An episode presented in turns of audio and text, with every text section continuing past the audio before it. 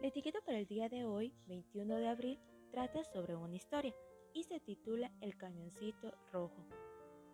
Echa tu pan sobre las aguas, porque después de muchos días lo hallarás. Eclesiastés 11.1.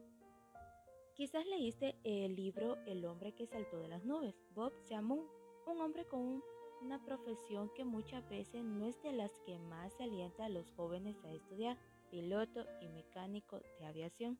Logró hacer manejos exactos de las posibilidades que tenía a la mano para ayudar en el avance de la obra de Dios en esta tierra, especialmente en la selva peruana. En un momento viajó con Clyde Peters, el primer piloto misionero de tiempo completo, desde su puesto misionero en Perú hacia Brasil. Desde ahí cruzaron el Atlántico en dos Cessnas hacia África. En la misión de Solusi entregaron uno de los Cessna y luego siguieron en el otro hasta la misión de Malamulo. Al dedicar el nuevo avión, Bob dijo, para mí, este es el sueño de toda una vida, el poder entregar un avión en Malamulo. De niño siempre anhelé un camioncito rojo más que ninguna cosa. Mis padres eran muy pobres, entonces yo trabajaba para ahorrar para mi camioncito.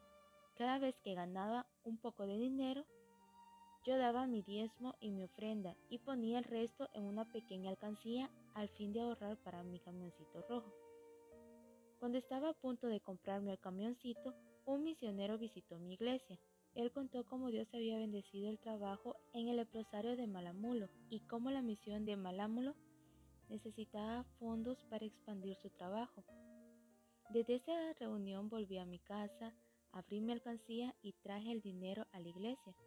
Lo di todo para Malámulo. No hubo ningún camioncito rojo para mí. La misión de Malámulo y la obra de Dios era más importante. Ahora que he visto su misión, sé que fue una de las mejores inversiones que hice en mi vida. Hoy, en esa misión es una de las más importantes del continente africano y, además del hospital y leprosario, sus instituciones de formación médica y docente han capacitado a cientos de profesionales.